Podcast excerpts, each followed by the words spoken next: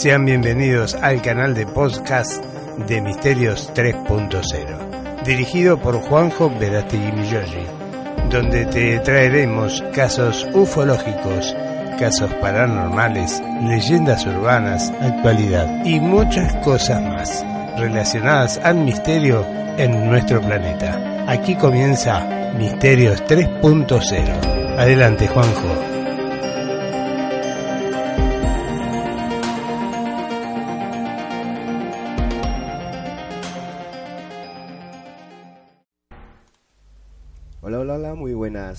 Tardes, noches, madrugadas por acá. Son las ya 3 y 2 de la madrugada, hora de Japón. Y bueno, vamos a conectarnos hasta España para tocar un tema muy...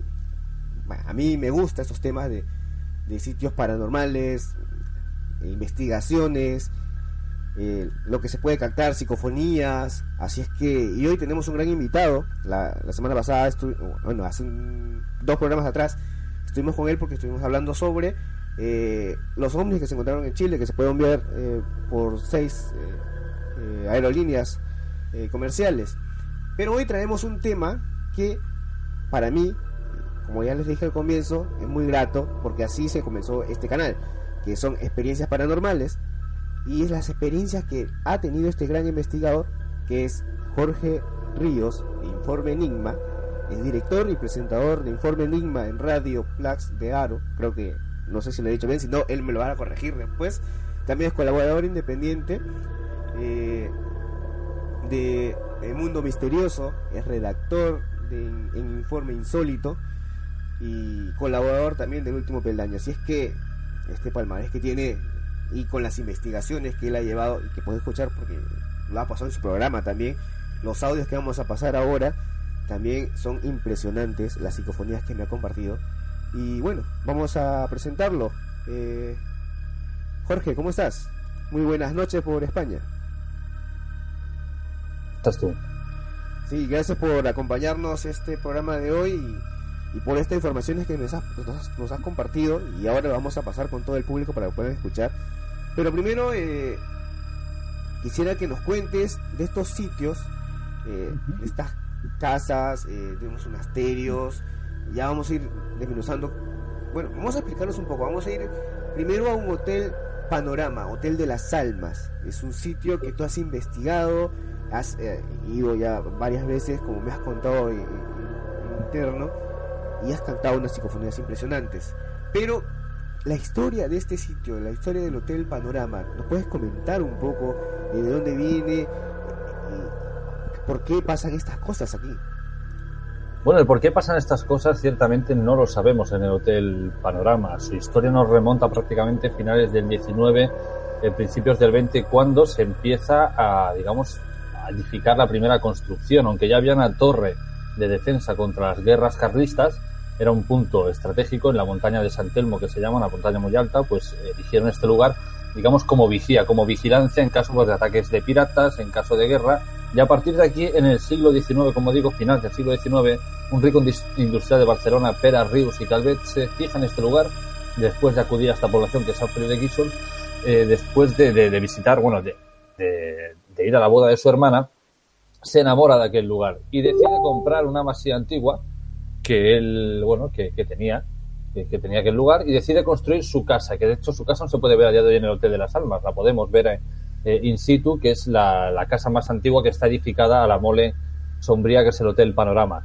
Eh, en esta casa la tragedia ya se hizo patente, pero esto hay que dejarlo muy claro, nada ocurrió allí, le ocurrió a la familia, pero no le ocurrió directamente en aquel lugar, y es que sus hijos pequeños, eh, ahora tendría que hacer exactamente memoria, pero era entre 2, 8 y 11 años, muere en esta secuencia, desde el más pequeño hasta el más mayor. Luego él, Pera Rius, es ajusticiado por las tropas republicanas en aquel momento en la Guerra Civil Española y es ejecutado. A posterior muere su hija, muere también su mujer, muere su cuñado que fue quien le instigó a comprar esta, esta masía y reformarla en la Torre Ríos. O sea que allí ya un poquito la huella del dolor, esa huella siniestra ya se empezaba a hacer patente en aquellos primeros terrenos.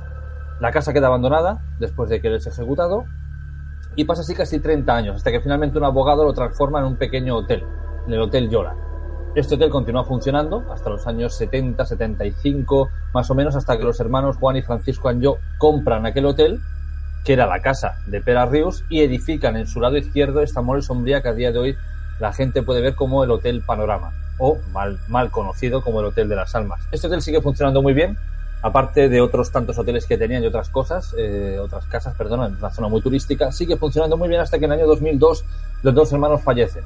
Uno por una causa de un cáncer y otro pues, eh, por un derrame cerebral. ¿Qué pasa? Que al no tener descendencia, no tener una herencia a quien dejarle esta gran edificación, esta gran fortuna que habían acumulado, llega un agente judicial de la Generalitat de Cataluña y decide tomar todas sus posesiones como huérfanas. Se tienen que clausurar en aquel momento. Después de que ellos fallecen, el hotel sigue funcionando prácticamente un año. Los trabajadores siguen cobrando sus nóminas, el gerente los sigue moviendo, siguen recibiendo a los turistas, los alojan, lo, bueno, lo que, lo que es un hotel en funcionamiento, ¿no? Hasta que finalmente el gobierno decide actuar porque al no haber un propietario legítimo, aquello se tiene que cerrar. En el momento que aquel hotel queda cerrado, que es en el año 2002, empiezan a entrar chatarreros que desvalijan el hotel, se lo llevan absolutamente todo y luego empieza a entrar, pues, lo que hace todo el mundo, ¿no? Cuando ve un lugar abandonado, quieren ver cómo es y es aquí cuando ya empiezan a correr las primeras leyendas. Tenemos incluso algún aporte de algún foro de TripAdvisor del año 2003-2004 en el que dice la gente, cuidado que aquí dentro hay fantasmas. O ya por aquella época la gente ya empezaba a decir que notaba algo.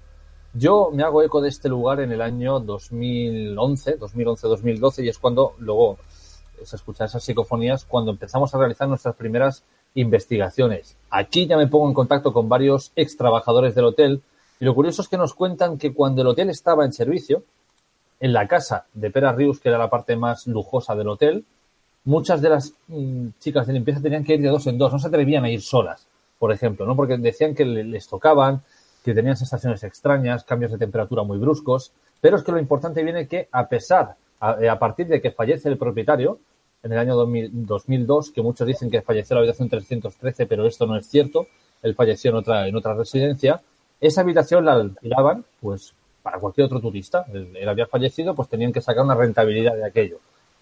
¿Qué ocurre? Que hacían la habitación, por poner un ejemplo, a las 10 de la mañana y a las 11 la habitación estaba deshecha. Y no había entrado jamás nadie a aquella habitación. O sea, ellos hacían, se acaba de, manchar se acaba de marchar el huésped, hacían toda la habitación, volvían a entrar al cabo de un rato para revisar que todo estuviera bien y estaba todo deshecho como si alguien hubiera dormido dentro. Luego escuchaban como, bueno, pasos, sombras, voces, los carritos de la, de, la, limpieza se los acababan de mover. Entonces, claro, aquí hay un gran dilema. ¿Qué ocurre en el Hotel Panorama? Tenemos esta línea temporal de edificaciones, siglo XIX, siglo XX, finales del siglo XX, eh, principios del siglo XXI. No sabemos exactamente a qué se debe su fenomenología. Está muy presente, eso es, eh, no cabe duda. Cientos de personas que han visitado ese hotel durante, desde que está abandonado cada año, cada año te encuentra, te encuentran testimonios totalmente eh, diferentes, pero a la vez similares, ¿no? El que no lo han tocado han escuchado una voz, el que no ha notado una presencia ha escuchado pasos, el que no ha visto una sombra ha notado cómo se cerraba una puerta. Bueno, ahí queda el misterio del Hotel Panorama. Algunos se atreven a decir que es la familia de Perarrius, que sigue muy presente en la edificación que él con tanto amor construyó. Otros aseguran que son los dos hermanos que levantaron este hotel, que ya siendo personas como decimos aquí, muy tacaños, ¿no? Personas muy de la época que no daban nada, pues que siguen protegiendo aquel lugar para que nadie se lo quede, ¿no? Pero Juanjo, el misterio está, está, el misterio está servido en el Hotel Panorama, eso es indiscutible. Sí, estamos compartiendo unas imágenes del, del hotel para que puedan conocerlo. Y, y bueno, ¿cuántas veces tú has estado visitando este, este sitio para poder captar estas grandes psicofonías que has pasado? Eh, vamos a compartirlas más adelante, unas siete psicofonías que las he escuchado y están muy, muy claras. Así que, ¿cuántas veces has tenido la oportunidad de investigar en este sitio? Investigar en este sitio, como digo, entre el año 2012, 2012, que es cuando llega esta historia a nosotros. A partir de ahí estuvimos dos años entrando y saliendo, eh, recopilando la historia, que la historia oficial, la historia, digamos, documentada, eh, fue el, investigador local, Daniel Pedrero Rosón, quien la sacó a la luz, que es la historia de Pera Rius, de los hermanos, pero lo que son los fenómenos que transcurrían tras esta historia, hemos tardado cerca más, más o menos de dos años, dos años y medio, como digo, entre idas y venidas, días y noches, en poder grabar estos registros psicofónicos, porque la gente dirá, bueno, dos años, dos años y medio, y solamente tienen estos. Bueno, es que, como digo, grabar una psicofonía no es fácil, ¿no? A veces te puedes pasar mucho tiempo y no te de vacío. Sin embargo, el panorama no es muy propenso a que grabes a diario cuando vas, pero cuando consigues grabar alguna cosa, lo que grabas es realmente importante. Sí, así es. Bueno, y sé que es muy difícil grabar eh, psicofonías. Yo también he tenido varias veces, ido a estos sitios. Puedes estar, como ya hemos compartido a veces eh, programas con Onilia Misterio y con personas que también van a, hacer investigación a estos sitios sin despoto como lo conocen acá y no puedes captar este, estas dos un día entero, 24 horas, hasta que has encerrado en estos sitios para poder investigar mejor y no consigues nada. Y vas a, las dos semanas y, en 10 minutos puedes conseguirte como 3 a 4 sinfonías, no sabes cómo, pero aparecen ahí. sé que es muy, muy difícil este trabajo que uno hace, ¿no? de investigar. Y, bueno, vamos a ir compartiendo y quiero que todos, eh, eh, ya que están este, en el chat, hay un saludo a todos los que están en el chat, eh, vamos con la primera sinfonía que me, que me pasaste. Y, quiero que, me expliques dónde fue eh, que pudieron captar esta antes de pasar la, el audio acá.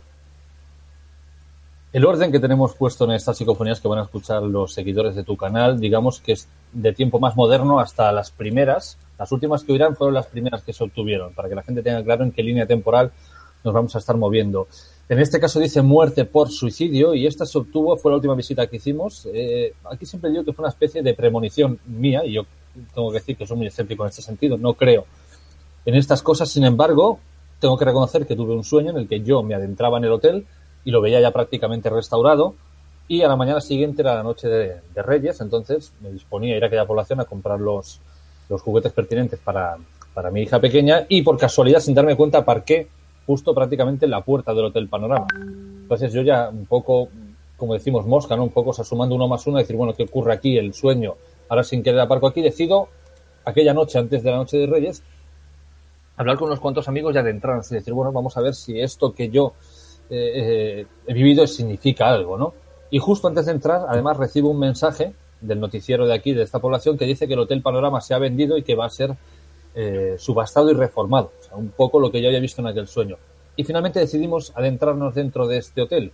Y bueno, aquellas psicofonías aquella noche, porque estas se obtuvieron prácticamente todas en la primera planta, ni en recepción, ni en los pisos superiores, nos hacían un poco referencia a la muerte.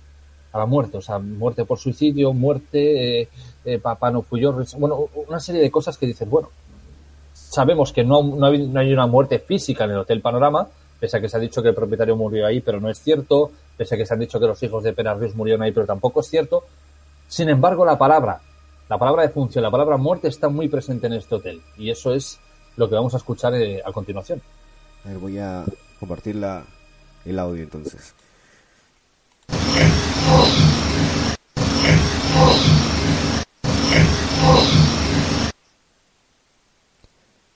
Se escucha eh, claramente, no sé si están en el chat y han podido escucharle.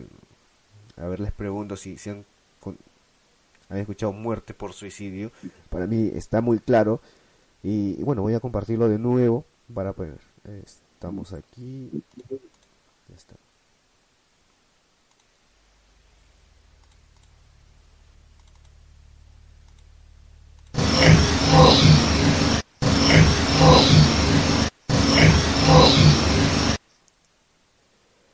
Y, ojo que esta no es eh, una de las... Eh, bueno, son claras todas las, que se escuchan, pero hay unas eh, que a mí me dejaron de... los pelos de punta, o sea, hay voces de niños, hay frases que, bueno, más adelante vamos a ir compartiendo, pero son cosas impresionantes. bueno, saludos Nibardo, Peca, que están ahí, Monique. Sí, se escucha muy, muy bajo, dice. Vamos a, intentar subir el volumen de nuevo para que se pueda escuchar esta, esta psicofonía. Eh, creo que lo que voy a hacer es eh, quitar modo estudio y voy a colocarlo directamente. Eh,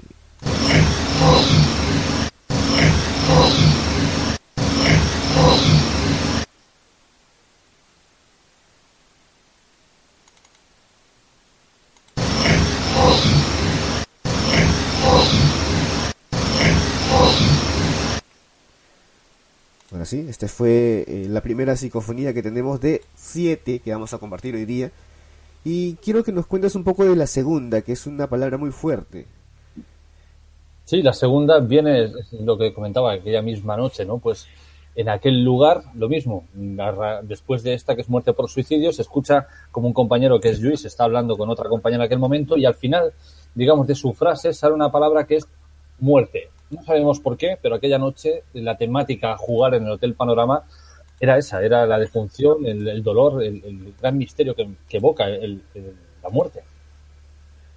Así es que vamos a, vamos a escucharlo.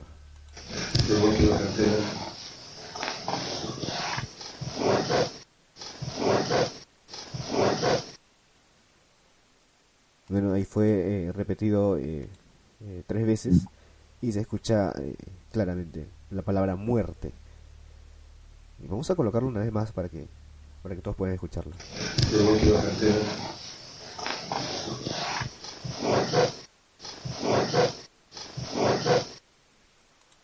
Bueno, ya escucharon ahí, está claro y fuerte la palabra muerte. Y ahora la, la tercera psicofonía que, bueno, me has compartido y para pasarla a todos ustedes, eh, es una frase, ¿no? Sí, en este caso tiene mucho que ver, por lo menos para mí, que conozco un poco la historia, la trayectoria de este hotel, eh, con la primera psicofonía que se obtuvo, que la obtuvimos eh, nosotros en aquel noviembre de 2012, que eran esas voces que luego escucharemos de niños, en este caso para mí me dejó impactada esta, no por el mensaje, porque realmente no dice tampoco nada que salga fuera de lo común, sin embargo vuelve a ser una voz de un niño. Pero en este caso dice papá, no fui yo. Evidentemente no sabemos a qué se refiere, ese no fui yo, no lo podemos atribuir a nada que haya sucedido, pero la conexión está clara. Vuelve a salir un niño después de tanto tiempo, cuando, claro, la pregunta es, ¿qué hace allí, eh, en este caso, un niño o a quién le está hablando? ¿O por qué en el panorama manifiestan de esa manera tan clara esas voces infantiles. Ahora vamos a, escuchar esta frase, papá, no fui yo.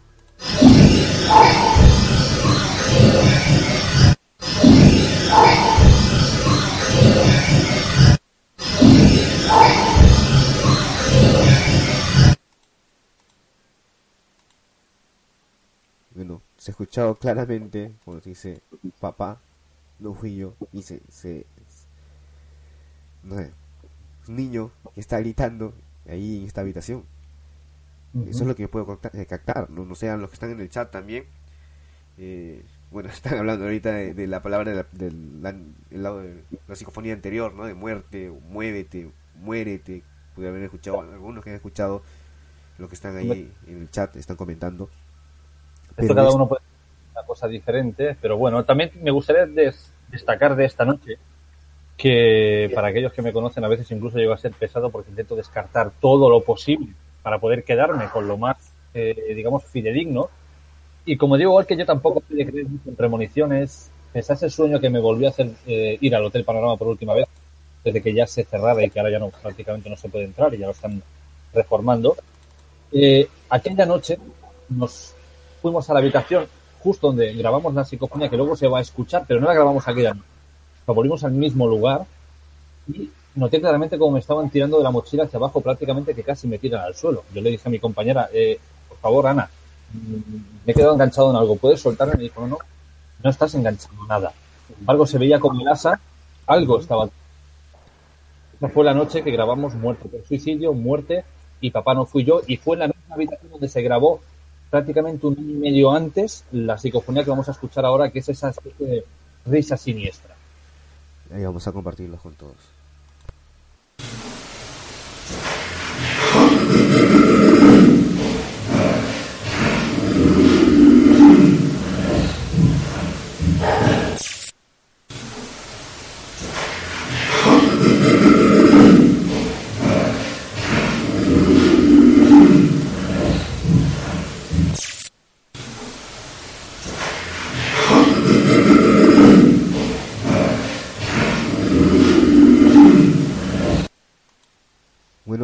Todos han escuchado, puede ser una risa, también para ser, eh, está tosiendo alguien, eh, no sé, que escuchan a los que están en el chat con nosotros, eh, pero sí es claro, claro el sonido que hemos escuchado ahorita, Bueno, pon, imágenes y gifs de que están asustados, pero son impresionante lo que estamos escuchando ahora en el programa de hoy. y, estas psicofonías bien claras. como les digo, yo las escuché antes de hacer el programa para poder estar eh, bien con el, tema y, fueron impresionantes. Y me imagino que todos los que están ahí eh, en el chat con nosotros están disfrutando, se podría decir, ¿no? De este, eh, esta adrenalina que le da de ir a investigar estos sitios y poder tener estas, estas psicofonías. Vamos por el, quinto, que son voces de niños. Sí, esta es la predilecta por excelencia, sobre todo para algún compañero que estoy viendo aquí por, por el chat. Esta es la, favorita. Mm, yo desconocía que había sido tan popular esta grabación y que había dado la vuelta a muchísimos, eh, a muchísimos lugares, bueno, incluso por países de Latinoamérica la, llegan incluso a conocer. Y esta fue la primera que obtuvimos la primera noche que entramos en el Hotel Panorama, como digo, aquí en noviembre de 2012, para que la gente se sitúe, se sitúe un poco. Eh, 12, una de la madrugada, en esta población costera no queda absolutamente nadie, las casas colindantes están vacías porque son de veraneo. Nosotros nos encontramos en la parte de la recepción de habitación del teléfono, que es la parte más aislada del hotel, eh, la grabadora justo entre nosotros y, sin embargo, escuchamos esto que vamos a ir ahora. Me gustaría hacer un pequeño inciso, un pequeño matiz, porque se va a escuchar como algo fuera un avión. Tengo que decir que no es un avión, porque estamos tres plantas por abajo de la entrada principal del hotel, como digo, en una parte bastante aislada, para que un avión llegue a dejar este sonido de motor. Prácticamente habría, habría acabado chocando contra el hotel. Tengo compañeros que son pilotos, les he pasado este audio y me dicen que es totalmente descartable. No es una ruta de aviones comerciales, una avioneta totalmente prohibido volar por la noche, con lo cual descartamos quizá el sonido de un avión. Gente decía, bueno, un camión de la basura, hasta allí no llegan camiones. A las calles colindantes sí, pero hasta allí, hasta la entrada, el Hotel Panorama no puede acceder ningún vehículo. Con lo cual no sabemos qué es el sonido, pero si la gente presta atención, verán que después de este estruendo comienzan esas voces de niños, esas voces culturales a hablar. Algunos se han atrevido a decir que es como si se hubiera abierto una especie de, de barrera temporal, de un agujero donde acababa de acceder ese sonido. Bueno, no sabemos el qué es, pero que la gente tenga claro que no es ni un avión ni es tampoco un, un sonido de un camión o de un coche que estaba cerca. Bueno, vamos a, a escuchar esta psicofonía.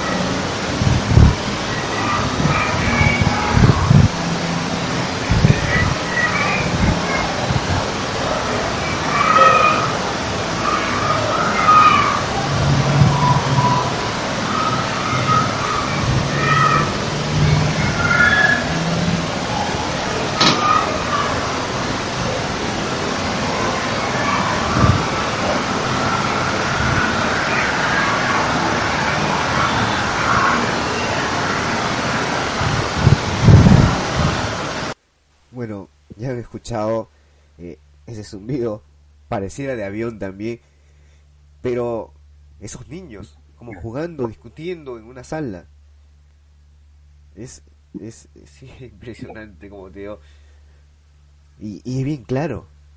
Ahora, hay una historia que este señor que, compra este sitio, y como comentaste al comienzo, para los que recién están, están integrándose al directo, eh, tuvo hijos también que fallecieron, ¿no?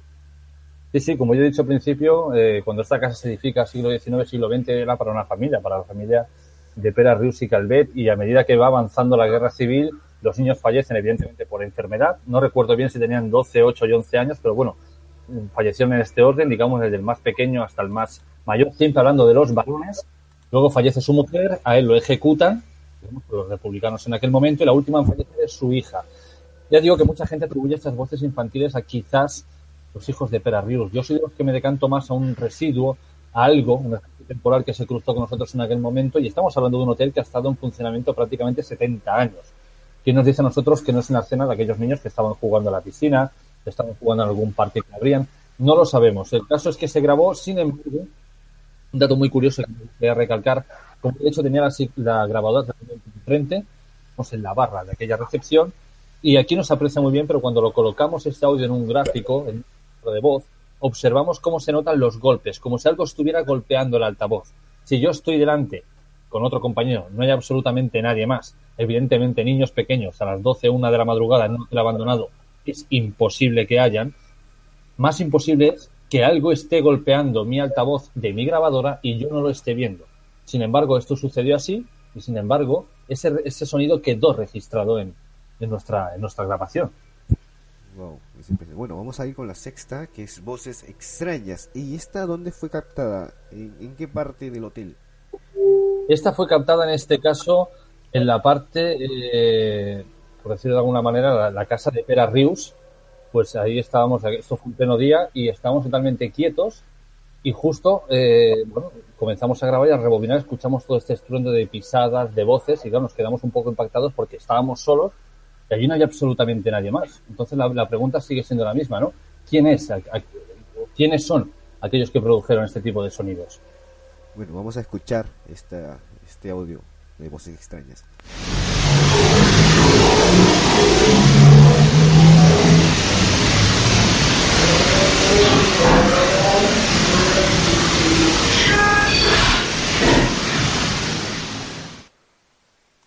Se escucha como un grito al final eh, pero al comienzo parecía que hubiera un carro también cerca. Estaban cerca de. Hay una pista por ahí.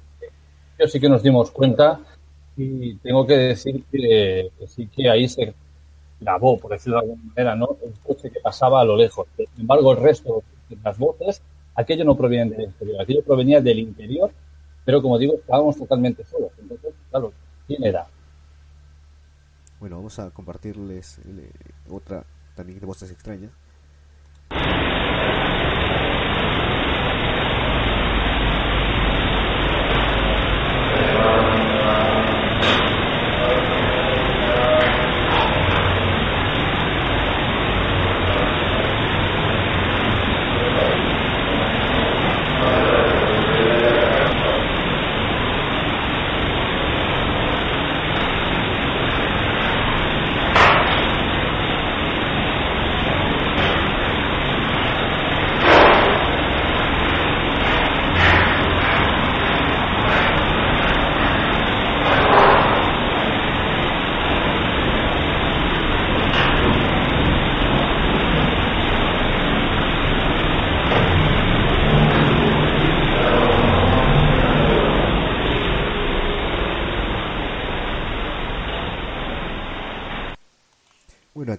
Poco de todo. Hay saltos, podrían ser, aplausos, eh, azotadas de algo, no sé, una madera, una puerta. ¿no? Es un, conjunto de sonidos que, bueno, me ha tocado hacer el programa a las 3 y 30 de la madrugada.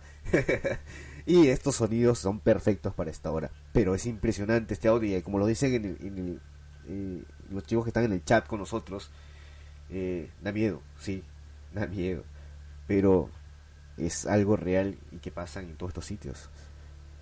Claro, pues imaginar que nosotros estamos allí, eh, reina silencio, excepto, como habéis oído al principio, algún vehículo que pasa y deja ese sonido hueco dentro de, aquellas habitaciones, pero el resto, silencio total. Sin embargo, grabamos pasos, grabamos golpes, grabamos sonidos de maderas, y allí no hay absolutamente nada, nadie. Por lo cual, la respuesta, bueno, la pregunta siempre es lo mismo, ¿no? ¿Qué o quién era aquel que dejó ese sonido en nuestros equipos de grabación? Sí, puede ser algo residual, que se ha quedado perdido en el tiempo, que sigue ahí dando vueltas de ese sonido. O tal vez espíritu de esos niños que siguen aún jugando en ese hotel. Posiblemente, posiblemente. Yo soy de los que me decanto más que en el Hotel Panorama lo que llegamos a grabar a nivel de psicofonías, que no son psicofonías eh, propiamente dichas. Una psicofonía es un sonido paranormal con un aporte físico y que interactúa con el investigador en este caso. Todo lo que estamos oyendo ahora, excepto las de muerte, serían sonidos o voces paranormales. Sin embargo, como ya te comentaba antes, fuera de micros, hay una convergencia de cosas extrañas en el hotel, porque bien los registros no parecen ser psicofonías propiamente dichas, sin embargo, la gente que ha recibido golpes, la gente que ha visto sombras, que ha escuchado mimofonías, sonidos de estos en directos, como yo, he sido testigo de escuchar las voces de los niños sin el equipo de grabación, correteando a mi lado, eso sí es un, podríamos decirlo, eso sí, sí, es una interacción inteligente. Entonces estamos en un lugar con muchos extremos, eh, con mucha mezcla de factores y de fenómenos extraños. Sí, es, muy impresionante este hotel Panorama, o Hotel de las Almas, conocido también. Pero bueno, vamos al, al siguiente punto, un monasterio. El monasterio de San Pérez de Rodes. Espero haberlo hecho bien. Sí. ¿Qué nos puedes contar del monasterio? Monasterio de San Pérez de Rodas o la abadía de San Pérez de Rodas, bueno, para todos aquellos que lo tengan no lo tengan ubicado, es uno de los eh, sí, como monasterio, sí, o abadía fortificaciones, fortificada más grande de, Europa y prácticamente del mundo. Eh, una abadía de, monjes benedictinos que tiene una larga tradición y leyendas eh, de haber guardado los restos del apóstol San Pedro, de haber albergado el cáliz de Cristo, los caballeros templarios, incluso muy cerca eh, la espada del propio Carlomagno un lugar digno de visitar. Es un monasterio totalmente restaurado a día de hoy, es patrimonio y nos concedieron el primer permiso para hacer una investigación de corte parapsicológico. Porque ya en los años 70 habían registros de personas cuando estaba abandonado que, bueno, que decían que veían una presencia, una sombra blanca, que habían grabado realmente psicofonías impactantes. A posterior, cuando se empieza los años 80, 90 a restaurar eh, definitivamente el monasterio, tenemos constancia de que un grupo de arqueólogos eh, financiado por Caixa Cataluña, tienen que abandonar las instalaciones porque al caer la noche se les hace tarde, pero de esos restos que están sacando, restos humanos de monjes y de otras personas que se enterraban en, los terrenos colindantes de la abadía, comenzaba a salir como una bruma blanca que los comenzaba a envolver. Estos ya son testimonios que hay escritos y que están registrados. A partir de aquí nosotros decidimos intentar, porque principio siempre fue un intento de que nos dieran el permiso, finalmente acceden y estuvimos durante tres semanas trabajando en el monasterio, recopilando información, eh, visitándolo varias veces. Incluso fuimos el único grupo de investigación que hemos podido pasar una noche entera dentro. Ni sus propios trabajadores eh, pasan las noches allí, pero nosotros nos concedieron aquel permiso y fue una sensación realmente indescriptible. Eh, como digo, por ejemplo, las imágenes que estamos viendo ahora de la torre de defensa, del campanario con esos tres círculos, tiene una leyenda muy, muy bonita que hace referencia a esos tres monjes que huyen de Roma eh, por esos eh, ataques de esas hordas bárbaras supuestamente y vienen aquí con, tres reliquias que serían parte del cráneo, eh, de los dedos y la sangre del apóstol San Pedro. También tiene que ver mucho con los tres templos que hubieron antes de este monasterio, que era el templo en honor a Venus, luego pasó a ser Afrodita, luego pasó el templo al dios Ares. Bueno, el, el símbolo 3 en este caso, como vemos, estas tres ventanas tienen mucho que ver con este lugar la, catedral que estamos viendo ahora, con el deambulatorio para los peregrinos, es un lugar, como digo, digno de visitar y digno de que la gente se dé cuenta de que no son simples ruinas, que, miren más allá. Nosotros cuando estuvimos allí tuvimos eh, fenómenos de todo tipo, ya no solo registros psicofónicos que vamos a escuchar ahora, sino varias mediums que nos acompañaban, que no se conocían absolutamente de nada, que tenían prohibida prácticamente la conversación entre ellas. Hasta terminar la investigación vieron lo mismo en los mismos lugares, y lo que ellas pudieron observar fue la parte de la bodega, un monje, pues hacer penitencia de una manera realmente agresiva, eh, ver a un chico que se suicidaba desde este campanario con los tres círculos hacia abajo y una chica que lo observaba desde abajo, como una situación un poquito como de amor, algo que no podía ser, y él decidió acabar con su vida. Eh, pudimos observar como un monje blanco salía de la sala capitular y ese monje sí se identificó a las mediums, se llamaba Onofre. Luego pudimos corroborar, había una ermita en honor a San Onofre más abajo. Pero además este dato es muy curioso porque a la vez que estas medios trabajaban independientemente y pudieron ver a este monje y pudieron hablar con él, él les contaba que en la sala capitular les gustaba dejarlo todo muy ordenado, que no le gustaba que le tocaran las cosas. Cosa curiosa cuando a mí la directora, sin estar ellas delante, me cuenta que tuvieron que despedir a un personal de limpieza porque creían que estaba un poco loca, porque decía que cada vez que colocaba las sillas en aquella sala capitular en el lado izquierdo se las encontraba en el lado derecho. Cualquier cosa que movía de sitio, algo, fuere lo que fuere, se lo volvía a colocar en el lado contrario. Curioso que este monje les diga a ellas que no le gusta que le toquen sus cosas. También pudimos ser testigos de cómo salían luminarias de la cripta por aquella catedral. Eh, compañeras que estaban en el lavabo y las puertas del lavabo se les agitaban, les picaban a las puertas y allí no había absolutamente nadie. Una serie de factores realmente eh, impresionantes que se vivieron dentro de San Pera de Rodas. Por eso digo que todo aquel que tenga la oportunidad de ir a esta abadía, de empaparse de su historia, eh, verán un lugar único en el mundo, un lugar increíble, pero sobre todo que vayan más allá de la vista del simple turista, ¿no? Que no, que no vayan solo para ver esa abadía de benedictinos, que vayan para ver, sentir lo que hay a sus muros, porque realmente San de Rodas es un lugar misterioso, misterioso y enigmático donde los haya. Aparte, eh, estabas contando que también los trabajadores ahí... Eh, ¿has, entrevistado a alguno de los trabajadores y ha tenido alguna experiencia de algún, de algún avistamiento fantasmal o algo dentro del monasterio? bueno, ellos el, audio, antes de pasar el audio. Son un poco reticentes porque evidentemente tenemos que tener en cuenta que ellos trabajan allí, es su puesto de trabajo. Son pocas personas y claro, decir a una edificación, a un monumento gubernamental que están viendo ciertas, eh, ciertos fenómenos, ciertas cosas, les puede suponer el despido inmediatamente. No te lo dicen directamente, sin embargo, te dicen que sí, que han escuchado cosas, que han notado cosas, pero luego le añaden la coletilla de yo lo interpreto a sonidos de la edificación, a sonidos del viento. Entonces, te dicen que sí, pero por otro lado, te dejan un poco como que intentan aplicarle la parte racional, ¿no? Como decir, bueno, no puedo decir del todo que sí, pero quizás algo esté ocurriendo. También tuvimos la oportunidad de entrevistar a los vigilantes de noche.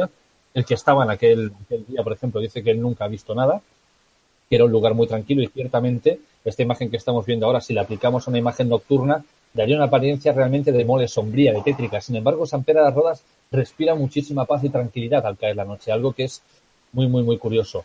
Este vigilante no vio nunca nada, o eso al menos nos dijo a nosotros, lo podemos poner siempre en duda, pero sin embargo sí nos afirmó que otros compañeros suyos no habían durado más de dos días trabajando allí porque el lugar les aterraba, les aterraba y no querían pasar una noche allí, con lo cual iban dimitiendo.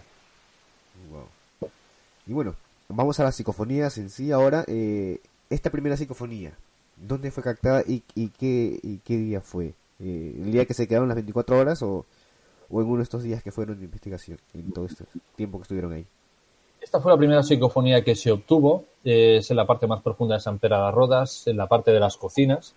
Tenemos que tener en cuenta que la imagen que estamos viendo ahora mismo aquí en la pantalla es la planta superior, sin embargo hay un nivel más inferior, que sería el primer claustro que se construyó y luego se enterró porque se quedaba pequeño y entonces tenían que edificar otro más encima. Pues en este claustro inferior al lado hay una parte que eran las cocinas, y ya digo que es un subterráneo muy profundo. Entramos en aquel lugar, cerramos una vasta puerta de acero, y allí dentro puedo asegurar que cuando la oscuridad nos envolvía, el silencio se podía cortar. Allí la respiración se oía perfectamente, pasar una mosca se oía perfectamente, no se escuchaba absolutamente nada del exterior. Sin embargo, salió esta, estas primeras voces, esta conversación que parece que diga algo así como al infiel, ¿dónde está? Ahí está. Bueno, vamos a escuchar esta psicofonía.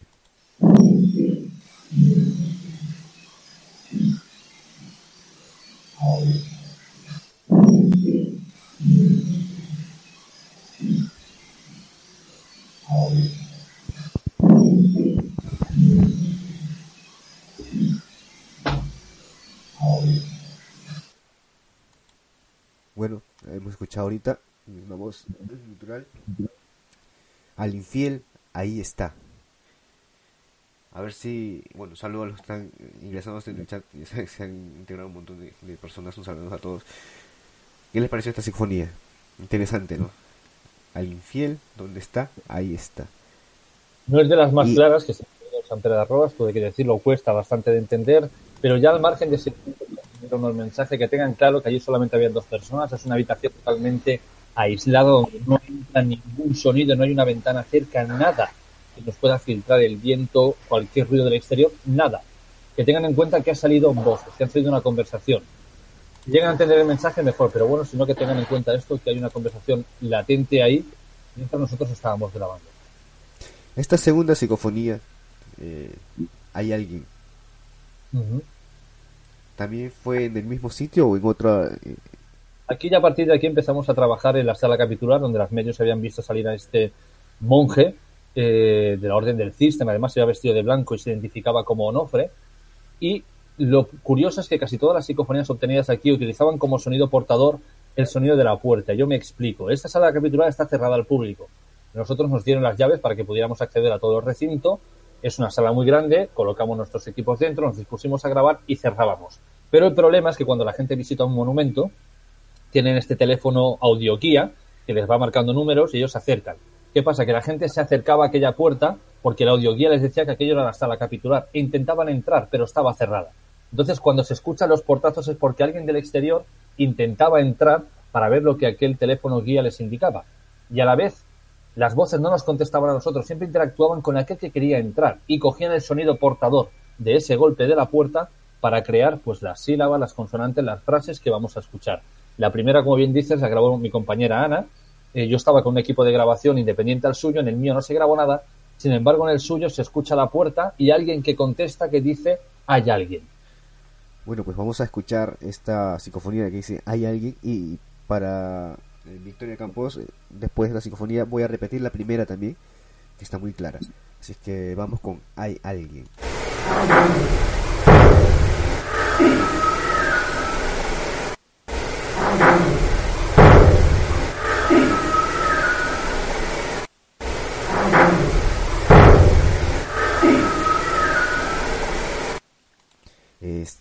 Está muy claro ese hay alguien y el portazo, pero después del portazo que se escucha hay un grito. Eso es lo, espeluznante, hay un grito de fondo que bueno, siempre tendríamos la misma pregunta, la duda, ¿no? Eh, ¿A qué se debe ese, ese, grito? También me gustaría que todo el mundo tenga en cuenta que lo que vamos a escuchar aquí de la abadía de San Pedro de las Rodas, casi todos son voces femeninas, excepto la primera que dice el infiel, ¿dónde está? Estamos hablando de un monasterio benedictino, un monasterio, un cenobio de hombres. ¿Vale? Bien es cierto de que este eh, monasterio era bien conocido porque era para nobles, o sea, era un poquito como estar de vacaciones, podían hacer lo que quisieran, e incluso este monasterio vivió la época en la que la iglesia aún permitía a los frailes tener marido, hay marido, perdón, tener mujer, casarse y tener eh, hijos, con lo cual, bueno, pero las voces casi todas son femeninas, no corresponderían con lo que habitaba allí. Sin embargo, esto es lo que nuestros registros de audio nos muestran y lo que luego los historiadores nos aportan es que quizás cuando San Pedro de las Rodas se abandona en el futuro, aquellas personas que lo habitaron después, porque todos estos monumentos en un momento quedan abandonados, pero siempre hay alguien que los vuelve a habitar para ocuparlos porque no tienen residencia, lo que sea. Quizás estas voces sean pertenecientes a esas personas que luego ocuparon este lugar. Del mismo modo que tenemos que tener en cuenta un detalle muy importante, que no han salido voces en latín. Todo es castellano eh, moderno, podríamos decirlo. Con lo cual no corresponde a la vida en el cenobio de aquel monasterio pero bueno, eh, vamos a compartir primero el, primer audio para los que están pidiendo en el chat, que no escucharon muy bien, que es eh, al infierno donde estás, al infiel donde estás, ahí estás, y de ya vamos con el pórtate bien. Así que vamos a escuchar primero este primer audio que pasamos, que es al infiel donde estás, ahí estás.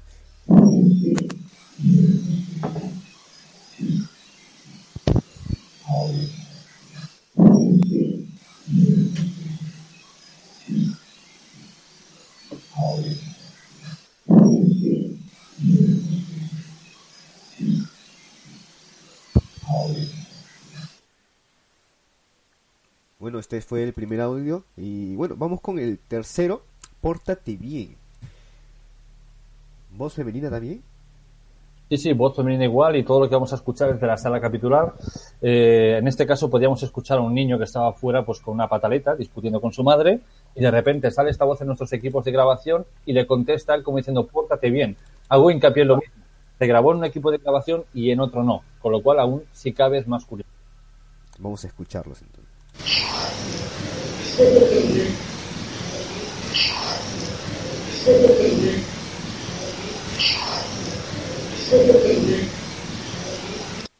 Y esta está bien clara. Pórtate bien. Y pareciera que estuviera presente ahí viendo la escena y mandándole que se porte bien al niño.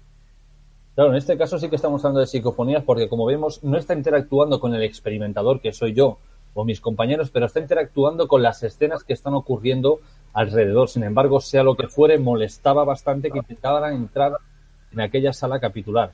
Lo mismo vamos a escuchar en la siguiente, que es un portazo, escucha luego ahí, y luego otra voz que pregunta en este caso quién es. O sea, como eh, se vuelve a dar cuenta de que alguien intenta entrar, pero en este caso quiere saber quién es quien intenta acceder a aquella sala capitular.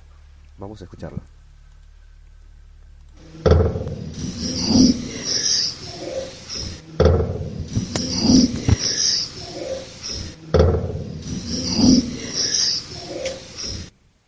Ahora es como eh, son dos personas que están eh, en esta habitación y entre ellas se hablan, ¿no? Después del portazo. Ahí. Sí, sí.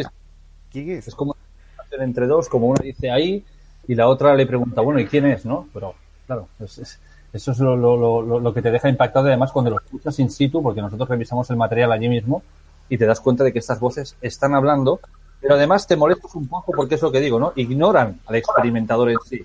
Sin embargo, interactúan con aquellos turistas, pero tú que estás allí intentando mantener una comunicación con ellos, es como si te ignoraran, como si no quisieran saber nada de lo que tú estás haciendo.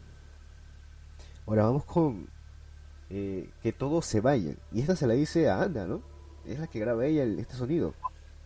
De Ana es para saber exactamente quién lo grabó. Aquí fue nuestro nuestra compañera Ana, quien la, quien la registró en su equipo, vuelvo a decir, habían varios, habían cerca de, no recuerdo si eran 5 o 7 equipos de grabación puestos, y no se grababa lo mismo en todos, lo cual si hablamos de una voz que está en el registro de una frecuencia humana, se graba en todos. En mayor medida, mayor volumen, mayor sensibilidad, pero se graban en todos. Sin embargo, aquí no ocurría esto. Esta que es que todos se vayan, hemos tenido que bajar el volumen porque es muy estridente. Suena una voz muy metálica y como digo, bueno, pues el mensaje está claro, ¿no? Que todos se vayan. Bueno, vamos a escucharla entonces.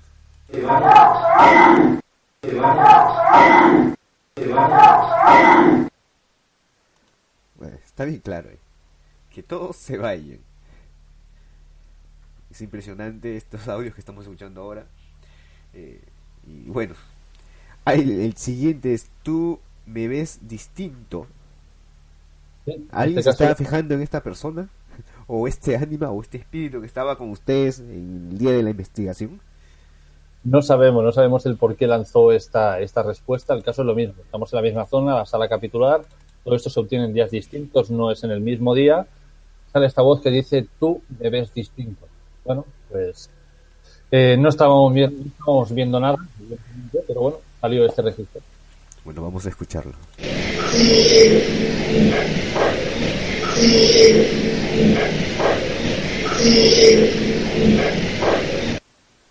Pero se, se escucha bien por debajo de la voz de, de- del, del que está como principal. Eh, no sé si, si, si es mi percepción, pero yo lo, yo lo veo por debajo de la voz que estaba eh, al comienzo, ¿no? O la escucho, Sí. la escucho, mejor dicho.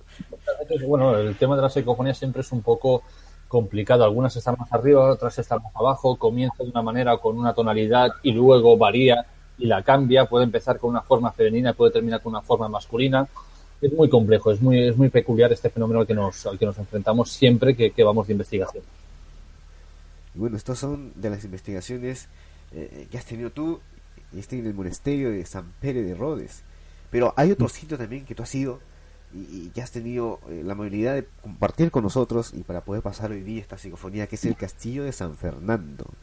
Quiero que nos expliques un poco ya y- y- qué historia tiene de atrás eh, este castillo.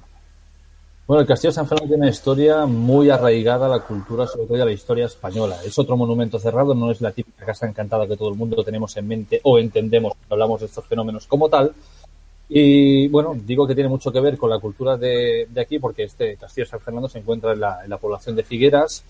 Es un castillo que ha sufrido las guerras, eh, la guerra de Alsaga II, ha, ha sufrido asedios de Napoleón. eh, bueno, eh, ha estado metido en infinidad de batallas. Sin embargo, digo que es muy importante nuestra historia porque aquí culminó la Guerra Civil Española. Que las caballerizas de San Fernando, eh, Juan Negrín, de aquel momento de la República, del, del bando republicano, firma y claudica realmente y se marcha y abandona, bueno, saca todos los tesoros que había en el castillo de San Fernando, manda la orden de que lo vuelen. Finalmente solo consiguen hacer que estalle una parte, suerte, porque así podemos ver a día de hoy lo que, lo que ha quedado. A los pocos días de que la guerra civil termine justo en este lugar, que además está indicado que es una parte de las caballerizas, donde hay un cartel donde lo pone. Aquí se hicieron las últimas cortes de la República, con un coche enfocando los faros hacia ellos. Tenemos el acta notarial en el que él dice estoy en el Castillo de San Fernando, aquí terminamos, de aquí nos marchamos a Francia, los tesoros del Prado salen del castillo. Bueno, una serie de cosas que han ocurrido aquí que son realmente muy importantes. Ya los días de esta claudicación ya entró el general Franco en San Fernando y se apoderó de todo lo que había allí. Sin embargo, antes de que esto ocurriera, como digo, han habido varias guerras. También nos encontramos con el penal, que estuvo en funcionamiento escasos 30 años. Las caballerizas luego funcionaron como penal O sea, no un penal como tal, lo que es la edificación que todo el mundo entendemos como cárcel, funcionó 30 años, pero luego los presos había que guardarlos en algún lugar. Y estaban en estas caballerizas. y allí, pues, tenemos el monumento a Álvarez de Castro, un, gran general que fue ejecutado en San Fernando. Eh, los presos conocidos como ñáñigos, aquellos brasileños que practicaban pues la, magia negra, el chamanismo, fueron ejecutados muchísimos y muertos, eh, bueno, fallecidos, perdón, por, malas condiciones en las caballerizas de San Fernando. Este lugar es, como digo, impresionante. Estamos hablando de un lugar de casi 350 hectáreas, eh, gigante, gigantesco, es un monumento realmente increíble. En un día no te lo terminas para nada y estamos hablando que de investigar menos aún. Aquí jugamos con el factor igual que San Pedro de Roda. Dispusimos a dos mediums que no se conocían y entre ellas, bueno, pues nos fueron dando apuntes de dónde coincidían que habían visto algo. Y curiosamente, sin que nosotros les contáramos la historia que ya teníamos recopilada, coincidieron en que veían entidades deambular por los paredones donde habían sido fusilados, en edificios donde anteriormente habían habido incendios, eh, las caballerizas de San Fernando, habían visto muchísima gente deambular por allí, muchísimas entidades, y aquí yo he vivido uno de los fenómenos más extraños con los que yo me he topado.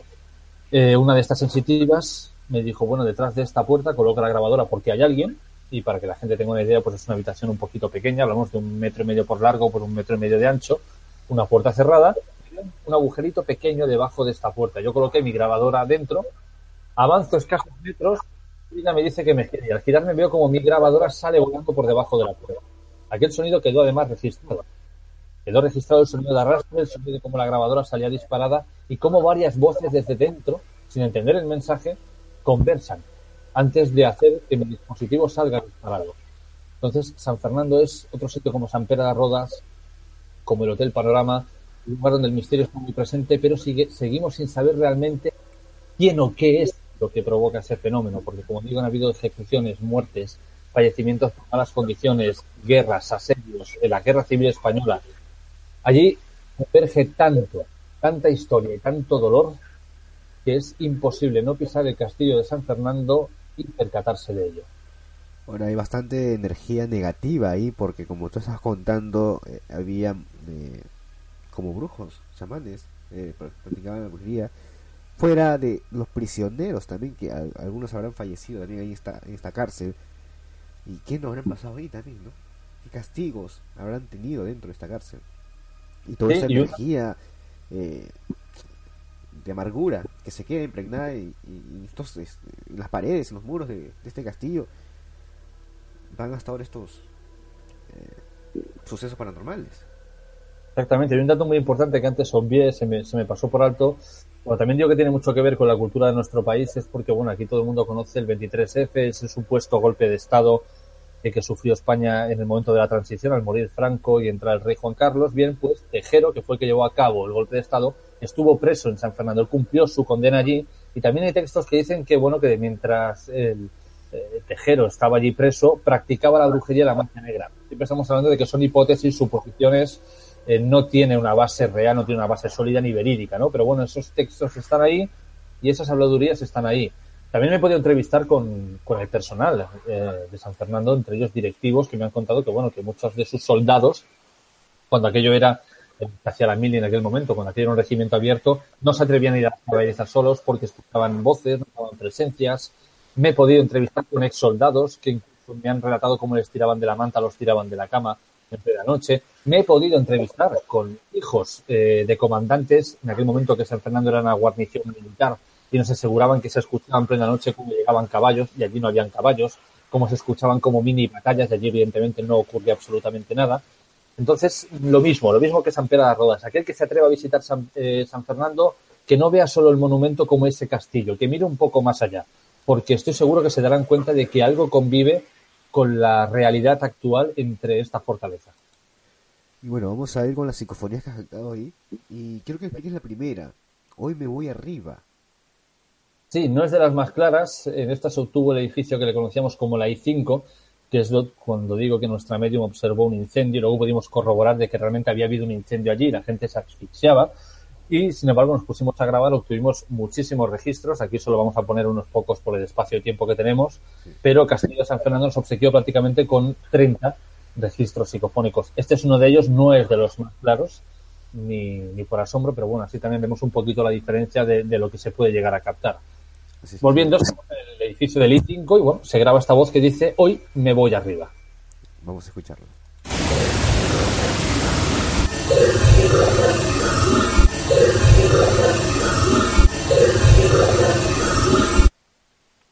Bueno, pero sí se escucha claramente que dice, hoy me voy arriba. Puede ser alguno de los prisioneros que estaban en la cárcel que le iban a ejecutar. No sé No, si en ese este- tiempo había ejecuciones en España o... Aquí ejecutó al todo el clero de Figueras, se hicieron ejecuciones, bueno, en el momento de la guerra todo el mundo sabemos lo que, lo que llegó a ocurrir. En este caso no, en este caso sabemos que lo que se grabó en el edificio no tiene nada que ver con todo esto que he contado antes, porque estos edificios, como el I5, estaban destinados a los mandos, o sea, es decir, eh, sargentos, tenientes, coroneles y su familia, como lo, lo- o lo que conocemos en España como una casa cuartel, ¿no? Y vía el su familia allí. Entonces, sea lo que fuere, no tiene que ver con nada de lo que haya ocurrido. No se ha ejecutado nadie dentro de aquel edificio, ni se ha vivido algo realmente malo.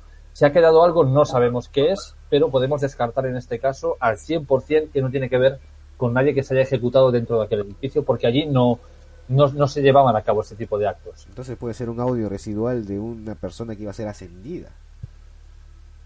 Quién sabe, estamos hablando de un edificio que tiene cuatro plantas, hay tres plantas, entonces quizás estaba diciendo, bueno, yo estoy con vosotros aquí y ahora decido irme arriba. Quién sabe, aquí podemos lanzar mil hipótesis. Vamos con la con la segunda con el segundo audio que est- están muy lejos.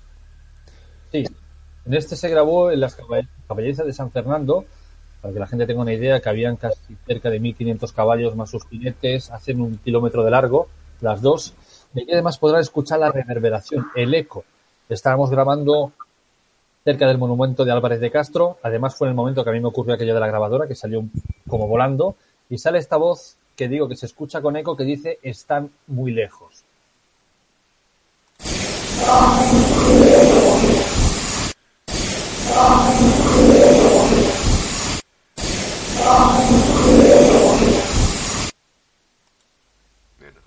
Está claro, están muy lejos. Y lo dice perfecto. Pero es, es, es impresionante. Bueno, hay otra que también es una frase también que dice, me están escuchando mejor. Como que estuvi- es- Sí, sí. ¿te está perdiendo el tiempo o estaba interactuando con ustedes? No, está intentando, bueno, posiblemente intentaba hablar de alguna manera antes y a lo mejor no lo habíamos conseguido grabar, quién sabe, volvió a grabarse en las caballerizas. Aquí también escucharemos el eco, la reverberación y es una pregunta que dice exactamente esto, ¿no? ¿Me están escuchando mejor? Quién sabe si antes nos intentó hablar, no teníamos el equipo dispuesto, no sabemos. Eh, esa es la zona más caliente, podemos decir, de San Fernando, ¿no? Donde estaban aquellos ñáñigos, donde sirvió en su momento de penal, donde Álvarez de Castro fue ejecutado, bueno, una serie de cosas que ocurrieron que deja aquel lugar marcado para la posteridad. Pero esta voz pregunta eso, ¿me están escuchando mejor? Sin duda, cuando ya hablo, lo escuchamos y lo escuchamos muy bien. Bueno, vamos a escucharlo entonces nosotros.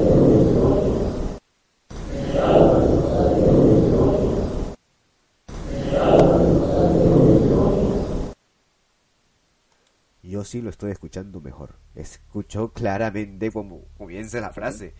Me están escuchando mejor.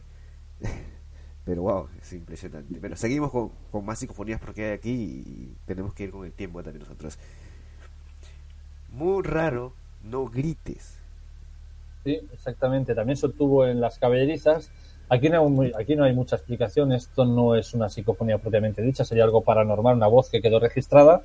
Se dirigía a nosotros y decía esto, ¿no? Muy raro, no grites. Pero además tiene una tonalidad un poquito femenina o infantil y además muy metálica.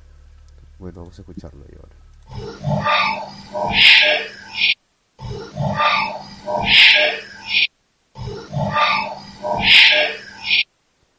Parece que se filtrara al final otro grito más encima de la psicofonía. Muy raro, no grites y un grito que viene después, que viene a la par, como si fuera otra persona más metiéndose en la conversación. Pero bueno, vamos. eh, hay otra que nos dice: Mucha, ¿a dónde he muerto?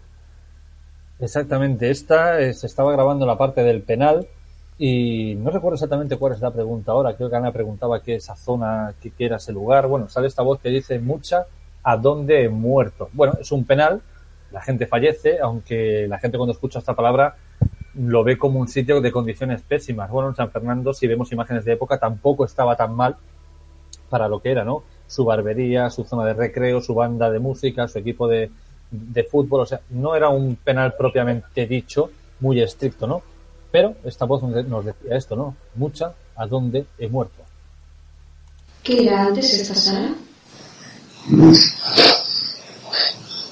¿Qué era antes esta sala?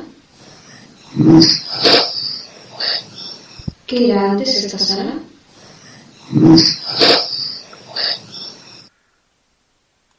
Wow, mucha. ¿A dónde he muerto? Como que estuviera eh, ayudándose con la energía de alguna batería que tengan por ahí. siempre se han podido conectar. He tenido la oportunidad de escuchar acá psicofonías así como esta. Y, y bueno, no, te quedas sin palabras. Pero bueno, vamos con la última que también es una palabra fuerte. Muérete. Ahora, ¿en qué sentido se lo estaban diciendo o cómo se fue captada esta, esta, esta psicofonía?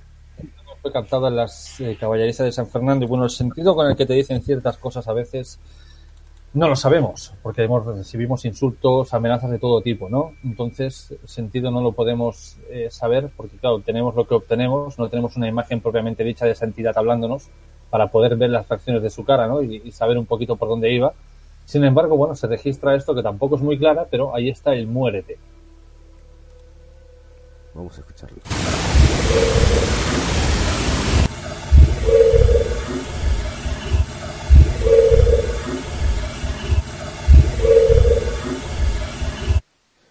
Bueno, esta está un poco más, eh, un poco más electrónica la voz, pero sí eh, se llega a captar la palabra muérete. Y bueno, es, es lógico que en este sitio, en Castillo de San Fernando, que fue varias cosas, como ha dicho, es un, es un penal, una caballeriza, han estado varias personas, ha estado el ejército, después de la guerra civil, estas palabras se quedarían perdidas en el tiempo también. Vamos con el cuarto sitio, que es Camp Busquets. ¿Qué nos puedes contar sí. de Camp Busquets? Bueno, de Camp Busquets podríamos estar hablando días y horas. Es la que dicen la casa más encantada de Cataluña o de España. Allí hemos estado cuatro años y medio experimentando, sacando toda la información a la luz para desmentir todas esas leyendas que dicen que, bueno, que una chica se ahorcó en el árbol, que un chico murió en la chimenea mediante un ritual, que varias familias asesinaron por temas de herencia, que quemaron vivos a varios mendigos. Bueno, allí no ocurre absolutamente nada. Es una mansión realmente impresionante que se construyó con mucho amor y cariño y lo que queda allí tenemos la hipótesis que es la familia que la construyó. Ni más ni menos. Ningún hecho escabroso, ningún hecho trágico ni truculento que haya marcado aquel lugar, porque así lo dice la documentación, no es que yo me lo esté inventando. Hace falta investigar bien para poder saber y hablar con los vecinos de la zona que no ha ocurrido absolutamente nada. Incluso algunos se ofenden, otros se ríen cuando se dan cuenta de que la gente cuelga estas cosas, eh, cuelga estas mentiras, ¿no? Porque parece siempre, Juanjo, que el morbo vende muchísimo, vende mucho más que contar que era una familia muy adinerada que construyó esta gran mansión, más 500 hectáreas de terreno que daba trabajo a muchísima gente, que a los hijos de sus jornaleros les construyeron una escuela, les construyeron una capilla, lo tenían todo para que no tuvieran que desplazarse, su vida fuera la correcta y idónea en aquel lugar, y eso no vende. ¿no? Una historia bonita, una historia eh, interesante de este tipo, no le gusta a la gente, le gusta, prefieren siempre pues, decir que ha muerto alguien, que se ha ahorcado a alguien en un árbol, y no ha ocurrido nada de eso. Yo lo siento por todo aquel que haya escuchado alguna vez estas falacias y mentiras de Cambusquets, pero esto es la realidad. Nunca ha ocurrido nada truculento en aquella casa. Sin embargo, la fenomenología es muy presente. ¿Por qué? Por lo que decimos. Quizás es la familia la que está presente. Varios mediums que han acompañado en diversas partes eh, de la historia de esta investigación, en diversos puntos, siempre han coincidido con lo mismo. Es la mujer de él y varias personas del servicio quien siguen quedando en la casa. Y además, otro dato muy importante es que el registro, o sea, las psicofonías en Cambusquets son muy potentes y son muy presentes. Es uno de los lugares, digámoslo así, ¿no? de nuestro país más fáciles para poder captar este registro psicofónico. Pero que la gente se olvide de que grabar estas voces significa que tengan un pasado oscuro. No tiene nada que ver. El hecho de que tengamos una atadura emocional a un lugar como es esta casa sirve para que decidas quedarte para la eternidad resguardando aquel lugar que con tanto cariño construiste. Construiste, perdón. Sí, bueno, es, es el morbo que vende en estos tiempos, ahora en los actuales. No solo con estos temas, sino con varios temas que, que vamos a ver en la actualidad. Pero vamos con estas psicofonías porque estas sí tenemos varias. Tenemos 10 para compartir con ustedes. Y la primera es Cerca de mí se calma la sed. Exactamente, este se grabó, bueno, como prácticamente se graban todas porque la casa está casi ya en el esqueleto, no queda nada. Y bueno, se, se- estamos en la capilla grabando, eh, se acercaba a los compañeros que estaban en el exterior, yo estaba haciendo un pequeño aislamiento y sale esta voz que dice, cerca de mí se calma la sed.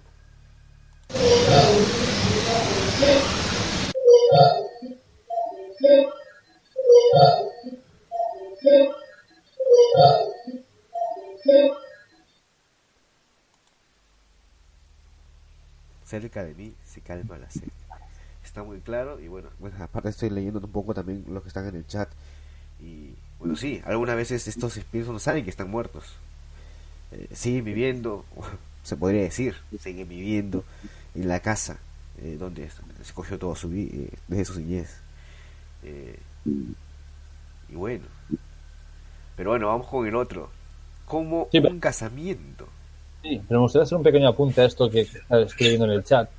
Y el hecho de que iban en una casa no significa que no hayas muerto. Aquí tenemos que tener en cuenta de que al morir la decisión de querer quedarte a avanzar es tuya. En este caso tienen un vínculo emocional con el lugar y ellos han decidido por voluntad propia quedarse aquí para protegerla. Y lo que ellos ven es como siempre pongo el ejemplo. La película de los otros de Alejandro Amenábar, un universo dentro de otro universo. Ellos ven Sí. la casa como cuando la conocieron, pero sin embargo se percatan de que ellos están muertos, se percatan de que el intruso eres tú. Con lo cual aquí sí, ellos, eh, cuando los medios hablan con ellos, saben, de hecho, que están muertos y lo que te contestan es que hasta que la casa no se caiga, de ahí no se van. Y ahora volviendo a la psicología que tú decías, como un casamiento, bueno, esta también se obtuvo en la, la capilla, la obtuvo un compañero nuestro y preguntaba si te gusta que haya mucha gente aquí, porque esa casa es muy frecuentada, muy visitada por todos aquellos que siguen estos blogs eh, que solo cuentan mentiras, ¿no? Y entonces sale una voz que dice es como un casamiento. Esta voz es muy significativa porque la palabra casamiento ya no se utiliza, es una palabra antigua. Ahora decimos una boda. Una boda quiere decir un lugar donde hay mucha gente. Y además es una voz femenina con un timbre bastante, como decirlo así, un poco de, mujer mayor. Entonces, si una mujer mayor te habla con una voz, te habla con una palabra de épocas pasadas, quizás fuera la propietaria de la casa quien en este caso nos estaba contestando. Y sigue viendo cómo van a visitarlas ellos en, en cantidad de grupos. Así que vamos a escucharla. Eh, ¿Cómo te sienta que venga tanta gente desconocida y ande por dentro de tu casa continuamente?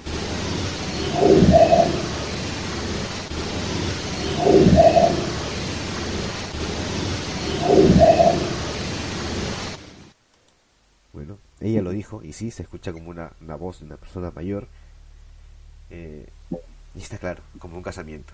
Y, y es una respuesta a la pregunta que le están haciendo. Está interactuando con ustedes en esta investigación. Exactamente, esto es una psicofonía pura y dura. Hay una interacción con el experimentador en tiempo real. No es que tú preguntes qué día soy y te digan hola. Es una pregunta y una contestación inteligente. Entonces a eso sí se le puede llamar psicofonía propiamente dicho. Bueno, vamos con la tercera, que es ¿Dónde estamos ahí? En este caso es donde estamos aquí y se grabó la capilla. Ya verán que tiene como una especie de reverberación muy interesante. Vamos a escucharla entonces.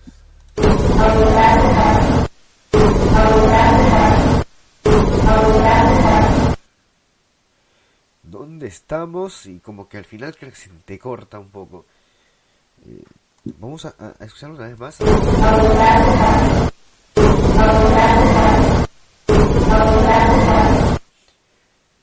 ¿Dónde estamos? Estamos.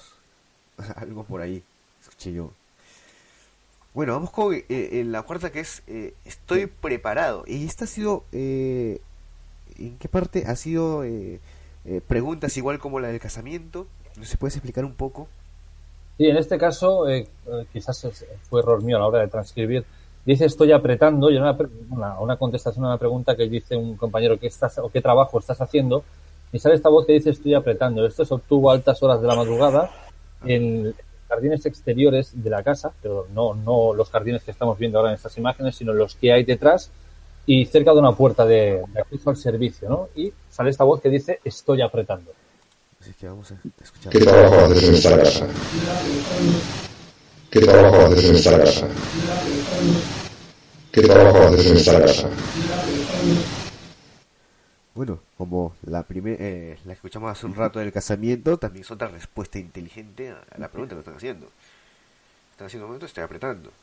Eh, bueno, eh, claro, eh, lo que hemos escuchado ahorita.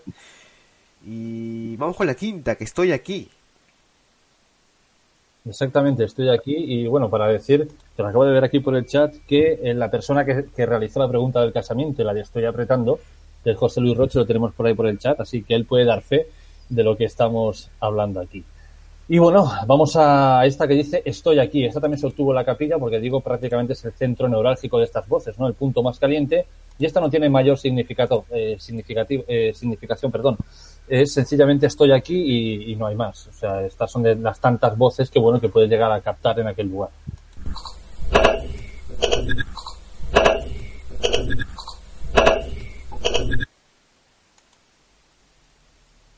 Se escucha.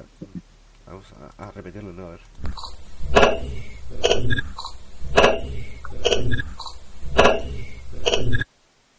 Estoy. se escucha muy un, poco bajo en la parte final.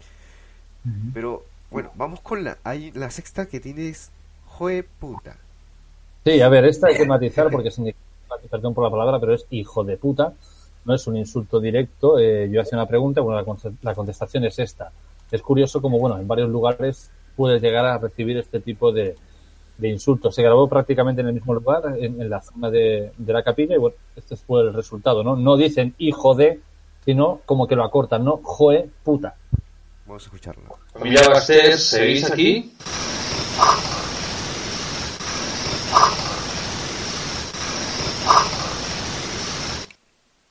Pues, está claro, está clara la respuesta ahí. Y hay otra que es eh, no con mi móvil. O sea, es, es algo ya una más actual. Sí, exactamente. actual. algo más moderno. Eh, estaba llevando un grupo a enseñarles de la casa aquella noche que pudieran experimentar y al momento de grabar sale esta voz que dice no con mi móvil.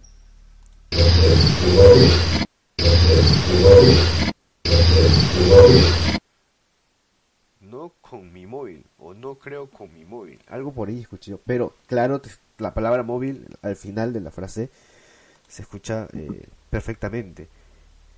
Eh, espíritus que han llegado a la casa también. Como, como te conté a- a- fuera del programa, antes de comenzar, ¿no? Estas historias que hay acá también. Pero, pero bueno. Hay otra que es, eh, no hay quien lo hable. Y esta es una respuesta, es, es algo que se coló también en un, en- en un audio. ¿Qué nos puedes explicar de esta, de esta frase? No hay quien Estas- lo hable. eh, forma parte de, de un conjunto que se obtuvo un día que aquel lugar estaba frecuentado por muchísima gente.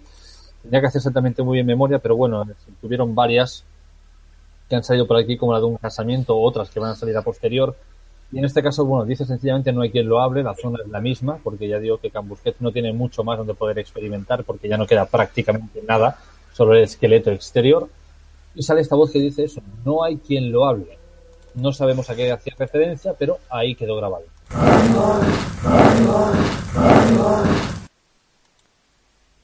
No hay quien lo hable. Lo he escuchado. Papel de tubo. Sí, esta es, esta es muy, muy curiosa porque, como digo, fue una parte de aquel día que estaba la casa visitada por muchísima gente y estaba un compañero, bueno, pues eh, liándose un cigarrillo y de golpe sale esta voz que dice papel de tubo.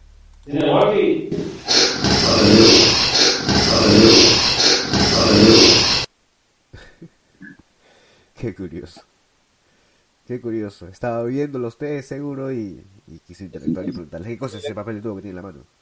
Claro, interactuó con lo que estábamos haciendo, sí. Que se eh, partan es igual. Y esta Sí, aquí- tenemos un compañero, aquí sí que podemos decir a qué hacían referencia, que estaba haciendo un experimento con varios péndulos, los tenía colgados a la par, en un soporte que él había fabricado, y de repente empieza a explicar cómo se van a mover, y de nuestro equipo de grabación sale esta voz que dice que se partan es igual. Entonces se ve claramente hacer referencia a esos péndulos. Vamos a escucharlo. Todos muriendo eh, uno de los tres péndulos.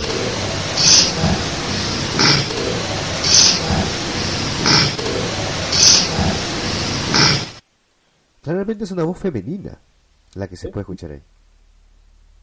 Sí, sí, es femenina y bueno, muy claro, que se partan es igual. Esto también lo entenderíamos como psicofonía porque no contesta una pregunta del experimentador, pero interactúa con una acción del mismo.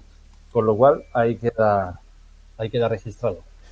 Y bueno, vamos con el último sitio que tenemos para hoy día, para el programa de hoy, que es eh, Ampurias. ¿Y qué nos puedes explicar un poco de Ampurias? ¿Qué historia también tiene atrás de esto? Eh, voy a ir colocando unas fotos para que puedan ver eh, de lo que estamos hablando. O lo que nos va a explicar este Jorge, Ampurias. Sí, las ruinas de Ampurias es como San Pedro de las Rodas, como el Castillo de San Fernando, un lugar muy importante para nosotros, un lugar muy arraigado en nuestra cultura. Es más, eh, prácticamente podríamos decir que incluso San Pedro de Rodas, todo lo que hemos visto hasta ahora depende de Ampurias. ¿Por qué digo esto? Porque Ampurias se, funda en, un principio por griegos que, bueno, que, interactúan, que intercambian economía, víveres con íberos que vivían en aquella zona. Pero digo que es muy importante para nosotros porque desde las murallas de Ampurias parten los ejércitos romanos que conquistaron toda la península ibérica. Sea, Ampurias existió antes que Barcelona, antes que Tarragona, antes que Mérida, antes que cualquier otra ciudad importante de nuestra península, fue Ampurias. Y desde aquí partieron para conquistar todo lo que conocemos a día de hoy. Eh, Ampurias albergó a muchísimos personajes importantes como el propio Julio César. Estuvo en su momento alojado allí con, sus legiones romanas. Eh, Ampurias ha vivido guerras, ha vivido asedios, ha vivido el Tratado del Ebro, ha vivido elecciones, ha vivido absolutamente de todo. Lo que se vivieron en esas calles es increíble. Increíble. Ese sí que es un lugar que ya no hace falta que alguien te cuente la historia, ¿no? Cuando pisas Ampurias te das cuenta que, algo cambia, que aunque estés deambulando por calles que son una ruina, por mosaicos y te, bueno, veas un panfleto con el dibujo de lo que era, no era, percibes que la sensación es muy diferente. Pero Ampurias no se revela mediante el registro psicofónico en la ciudad antigua griega o romana. Se revela en la foto que estamos viendo ahora aquí al final, se ve como una construcción más entera. Eso es el museo y el antiguo convento de los servitas que se levanta en el siglo XVII, que está funcionando hasta el siglo XIX, que se levanta encima de la parte de, de la ciudad griega, que de hecho era conocido como Santa María de Grecia, porque se había edificado con las piedras de, la ciudad griega. Ahí es donde se está concentrando toda la fenomenología paranormal a día de hoy en las ruinas de Ampurias. en, este, en este museo detrás tiene el claustro íntegro de aquel monasterio que fue el único que quedó intacto y los trabajadores te cuentan historias muy curiosas de, este lugar, como que por las mañanas se encuentran hileras de piedras, dibujos hechos con piedras blancas en las puertas de este claustro, eh, vigilantes que han tenido que dimitir porque veían luminarias, veían voces, sombras que los acosaban durante la noche, eh, personas que trabajaban en los puestos de comercio que hay divididos por Ampurias para el turista y que se encontraba también diversos dibujos hechos con, con este tipo de, piedras, otro personal de seguridad que por la zona de Roma han visto pasar ciertas sombras a altas horas de la noche. Hay historias muy curiosas para todos los gustos, pero como hago hincapié, los registros psicofónicos y como veréis son de los más claros que yo he podido grabar. Se graban al fondo de esa imagen que estamos viendo en esa construcción tan íntegra que es ahora pues el museo. La parte de arriba, la parte de abajo, la sala de exposiciones, pero es el antiguo monasterio de la Orden de los Servitas y hago hincapié en esto de nuevo. Un monasterio, un cenobio masculino. Sin embargo, el 90% de las voces que se registran en las ruinas de Ampurias, de nuevo, son femeninas. Y bueno, vamos a ir con las psicofonías y vamos con la primera que tienes para hoy día, que es Corintios, tú me ves. Exactamente, esta se obtuvo la parte de arriba justo pegada a la estatua de Asclepio. la estatua de Asclepio, bueno, es la original, la que está dentro, no la que hay fuera, que es el dios de la medicina griega. Yo me encontraba solo en aquella sala y de golpe sale esta voz que dice, tráela a ella a Corintios, tú me ves. Vamos a escucharla.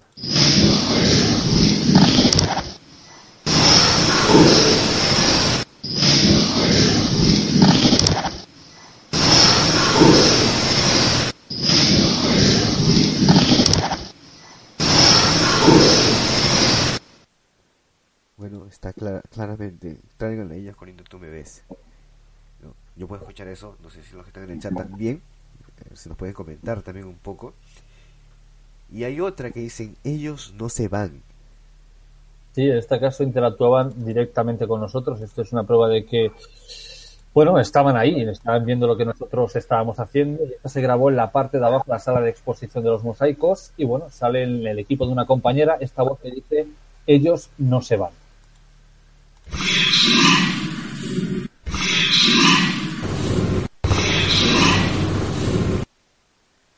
Yo le escucho como ellos no se van, pero más como que ya está cansado de la presencia. Como que estuvieran incómodos con, con la presencia de ustedes en la investigación. Claro, hay que tener en cuenta que siempre aquel que va a experimentar estos lugares, habiendo una fenomenología detrás que desconocíamos hasta el momento de solicitar el permiso, eres un intruso para ellos. Ellos están en su lugar, ellos no creen que tengan que marcharse de ahí y tú eres el que de alguna manera estás interactuando con ellos para sacar la información que no quieren dar. Entonces siempre es un intruso y de alguna manera intentan hacerte saber que quieren que te vayas. Bueno, vamos con la, la siguiente que es en griego también. Exactamente. Esta es otra de las pocas masculinas que se obtuvieron y esta también se obtuvo en la parte de arriba del museo y nos dice exactamente esto, en griego también. Vamos a escucharlo.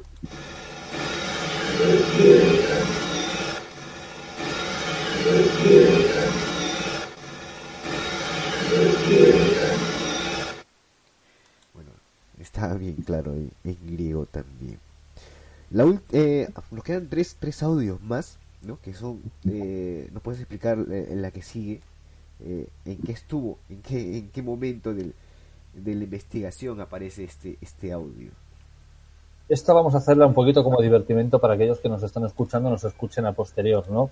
Como digo, los insultos son frecuentes y parece que somos mal educados en vida y en muerte. Es algo muy curioso.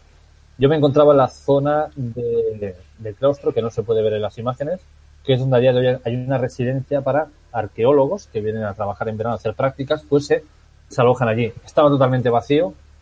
No había, no, perdón, había solamente un chico que acaba de llegar de París para hacer sus prácticas allí. Y yo me adentré en la parte de las cocinas, fui a recoger el equipo de grabación y sale esta voz que dice, eres tonto.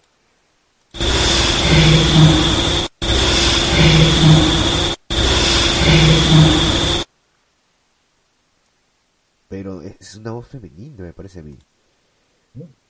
Vamos.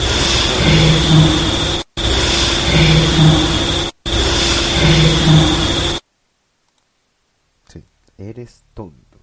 Claramente se escucha ahí. Ahora, hay otra más eh, que dice molestan.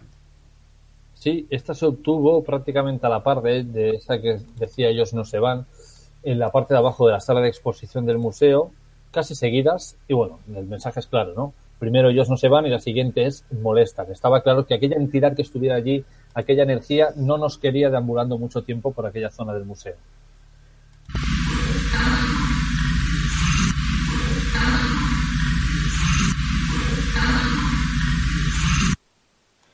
Eh, después de lo que dice molestan, parece que hay otra voz más que como que le está dando una respuesta. No sé, me- es mi percepción ahí. Eh, se, escucha una voz más antes de que acabe el audio. Pero, pero bueno, está ahí. Molestan esa, esa, esa palabra que nos dicen. Hay otra la que sigue que es pregúntale. Sí, esa también se obtuvo la parte, la misma zona donde dijeron eres tonto, acto seguido, bueno, acto anterior, podemos decirlo así, en aquella zona de las cocinas sale esta voz que dice pregúntale.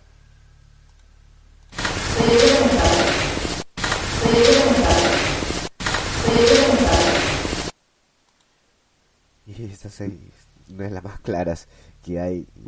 Y bueno, pregúntale. ¿A quién quiere preguntarle? A Jorge. Exactamente, esa es la pregunta. Pregúntale, pero ¿qué quieres preguntar? ¿A quién quieres preguntarle? Esto sería un no parar de hipótesis, de conjeturas que nunca tendríamos eh, respuesta, porque el- lo difícil de las psicofonías es que llegan hasta donde llegan. Nunca suelen ser frases muy largas, no conversaciones. Muy, muy, ¿cómo decirlo? No, muy, muy complejas. Entonces, pregúntale, bien, se queda con esta, con esta pregunta, pero ¿a quién le pregunto? ¿Qué le pregunto? Supuestamente esta pregunta le- era, iba a ser la última eh, psicofonía que vamos a pasar, pero quiero pasar una más porque me parece interesante, que es eh, la de un suspiro y, y diciéndome ayúdame. O. Sí, es- me gusta mucho porque esta se obtuvo a, a consecuencia después de la de Corintios, tú me ves, es otra voz masculina y muy cultural, sobre todo el ayúdeme. Bueno, vamos a escucharlo.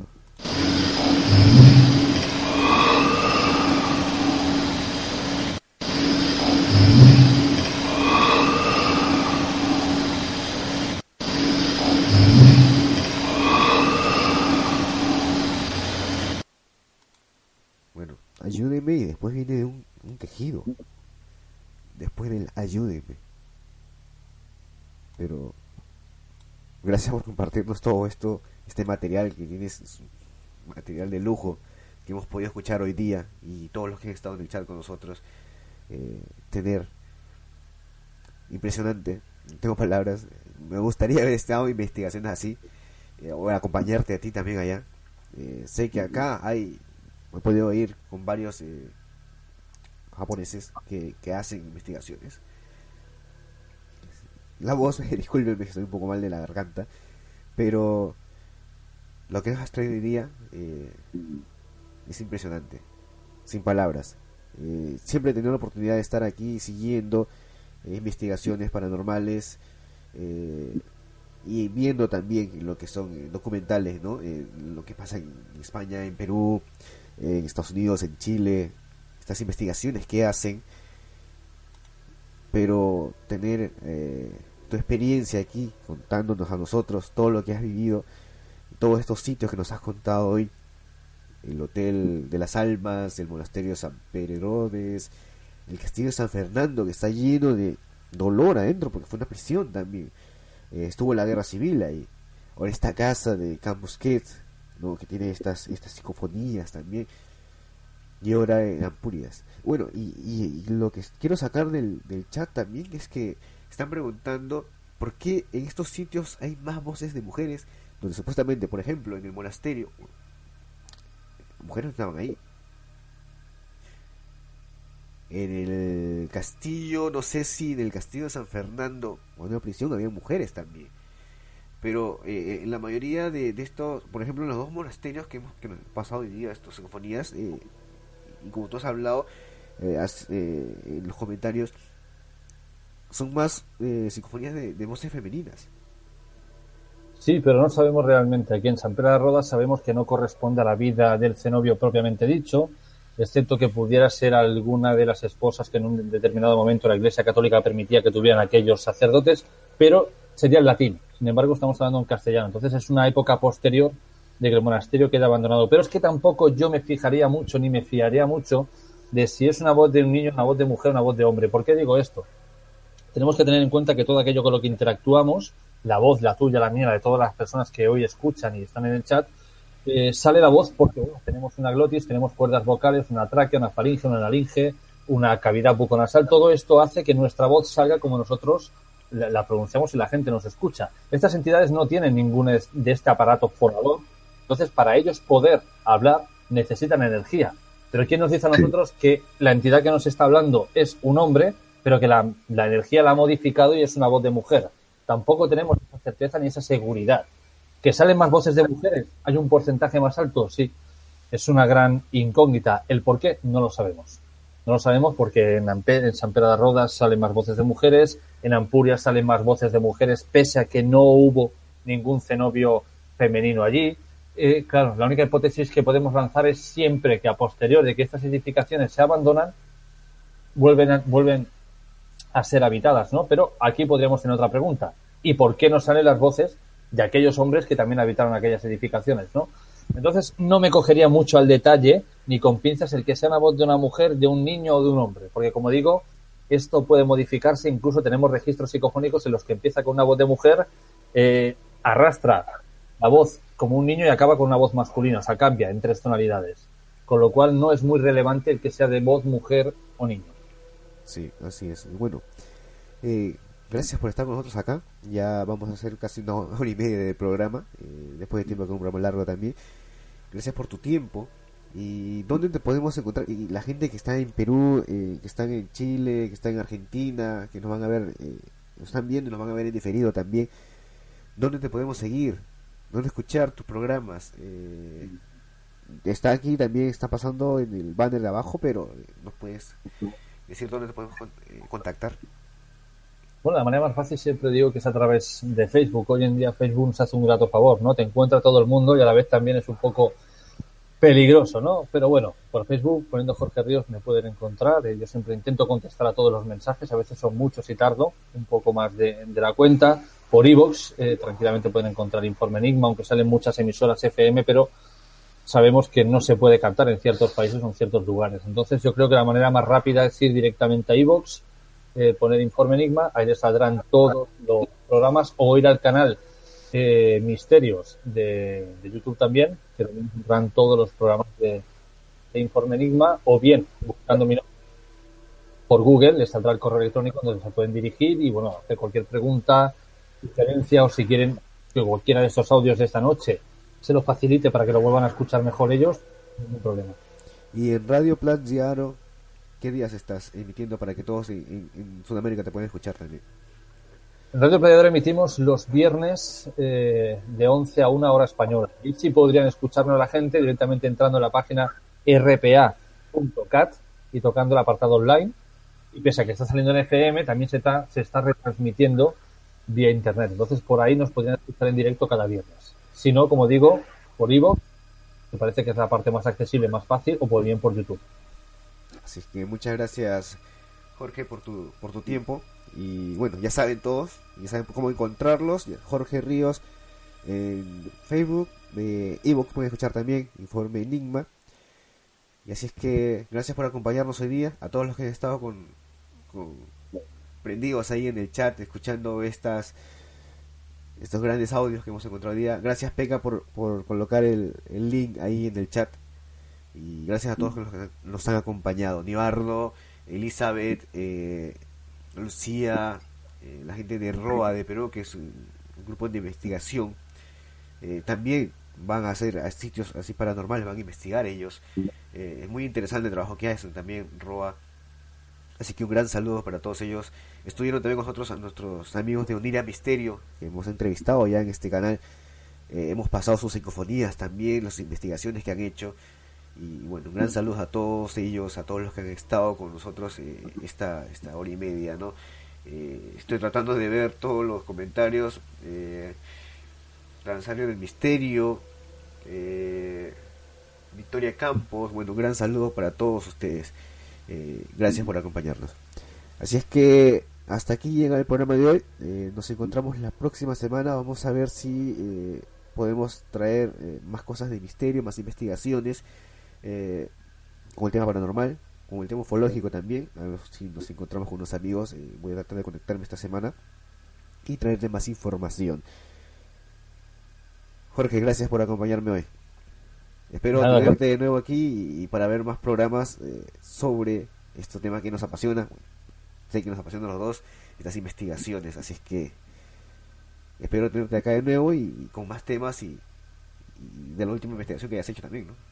Ah, y sí, de investigación vamos a hacer también, para que nos cuentes un poco y estar atentos a lo que se viene. Bueno, investigaciones ahora mismo estamos llevando a cabo eh, Museo de la Magia, un lugar impresionante, ya solo la palabra lo dice, magia, el museo de la magia más grande del mundo. Estamos trabajando dentro, hemos trabajado en otros, en otros monasterios, en otros monumentos. Tenemos mucho trabajo por delante, pero la siguiente vez que visite vendré de la mano de un gran amigo mío que es Daniel Ortega, un escritor y historiador de novela bélica, y hablaremos de nuestra primera y única investigación en el mundo que se ha concedido para hacer y que realizamos en el castillo de Bebelsburg, o más conocido como el castillo de las SS de Heinrich Himmler en Alemania. Bueno, estamos en espera entonces de, poder ver toda esta información. Bueno, gracias a todos y nos vemos la próxima semana. Ya, ya está en cámara. ya salió en cámara yo. Nos vemos la próxima semana eh, con más información, con más cosas de misterio aquí en Misterio 3.0. Gracias por acompañarnos. Chao, chao.